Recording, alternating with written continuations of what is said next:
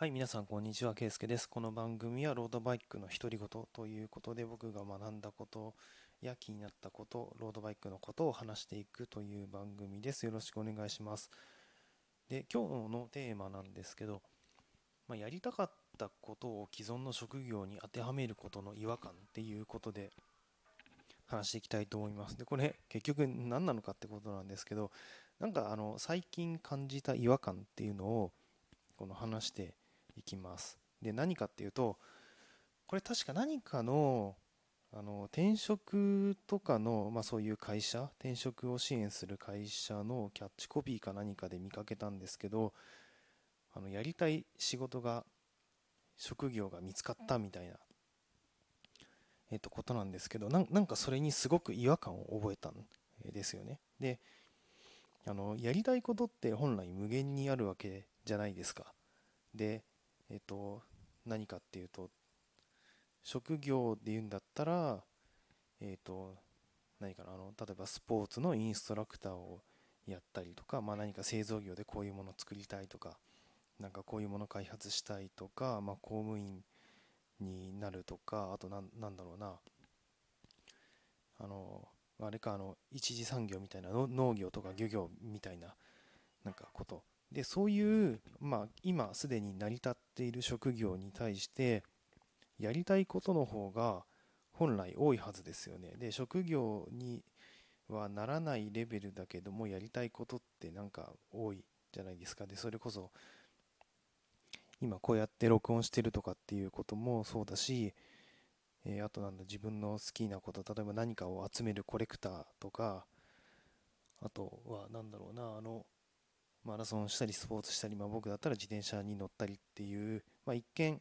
職業にならないようなことの方がはるかに多いわけじゃないですか今職業として成り立ってるものっていうより。っていうことはあのやりたいことよりも職業の方がどう見ても狭いわけですよ。でその中でじゃあやりたい職業が見つかったっていうのは何かすごく違和感を感じたんですね。っていうのはやりたいことに対して職業の方がえーと、少ないわけですよ絶対に。っていうことはあの職業の中でやりたいことを見つけ見つけたって結構これ無理してないっていう気がするんですよ。だってそうですよねやりたいことよりも職業の方が少ないんだからそもそもそんな職業ないよっていうことがごくごく当たり前に起きるわけです。でその中でじゃあやりたい職業が見つかったってまあ、言う人がいたとしたらそれって結構な確率でめちゃくちゃ運がいい人か、ま、もしくは本当はこっちの方がやりたいんだけどまあこれでいいかって我慢してるかっていうことですよね。だと思ったんですよ。そのキャッチコピーを見た時に僕はそう思ったんです。だからやりたい職業が見つかるってもうほとんどありえないしまああったとしてもめちゃくちゃ運がいいのでそうじゃなくてやりたいことを職業にしちゃうっていうのがまあ、一番筋としては僕は通ってると思うんですよ。で、それってただ簡単にできるかっていうとめちゃくちゃ難しいので、いろんな、まあ、準備とかもしなきゃいけないし、そこに飛び込む度,、え度胸とか努力とかっていうのはもちろん必要になってくるんですけどね。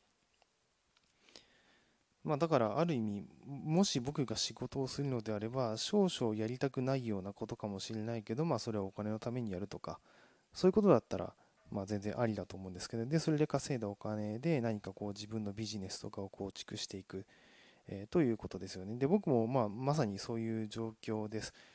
あの自転車に乗ったり、まあ、他のことをいろいろやったりして、なんとか自分のビジネスやりたいことを仕事にしていくと。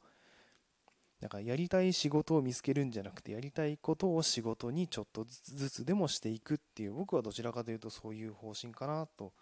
思いました。で、多分さっき一緒に戻るんですけどあのやりたい仕事が見つかったっていうそういうキャッチコピーを見て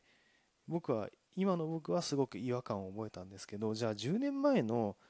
僕だったらどうかっていうと多分違和感感じなかったと思うんですよ。やりたい仕事が見つかったっていうとあよよかったね。さすがこう転職の会社だみたいなそんな感じをしたと思うんですよね。だけどやっぱりこの10年間とかでいろいろ変わってやりたい仕事を見つけるよりもやりたい仕事を作った方が早いし絶対いいなっていうふうに、えなってきました。まあ、もちろんそれは難しいことなんですけどね。ということで、えー、今日はそんな違和感を感じたという話でした。まあ、今もロードバイクとかに乗っていて、まあ、なんとかロードバイクが仕事になったらいいなっていうことで、いろいろ試行錯誤しているところです。はい。というところで終わりなんですけど、実は今気づいた人はいるかもしれないんですけど、マイクがいつもとちょっと違うものを使ってます。で、これは何て言うのかな、まあ、あのコンデンサーマイクっていうのかな？えー、というんですけど、ちょっと最近、あの、ちょっとこのマイクも安いやつなんですけど、音をもうちょっとこだわりたいなっていうふうに思ってきちゃって、こういうふうにラジオ配信とかポッドキャストやってると、いろんな人のを聞いたりすると、この人の音かっこいいな、なんか雰囲気伝わるなっていうのがやっぱりあるんですよね。だからそういう配信したいなと思っていろいろ考えてます。で、やっぱり手持ちの機材だとどうしても限界があるなっていうので、今高いの、ちょっと高いの2万円ぐらいのを買おうかなとかいろいろ悩んできてしまいました。突然僕の声がかっこよくなったらもしかしたら何か買ったのかもしれないです。はい、買ったらまたお知らせします。ということで今日の放送はこれで終わりにしたいと思います。ありがとうございました。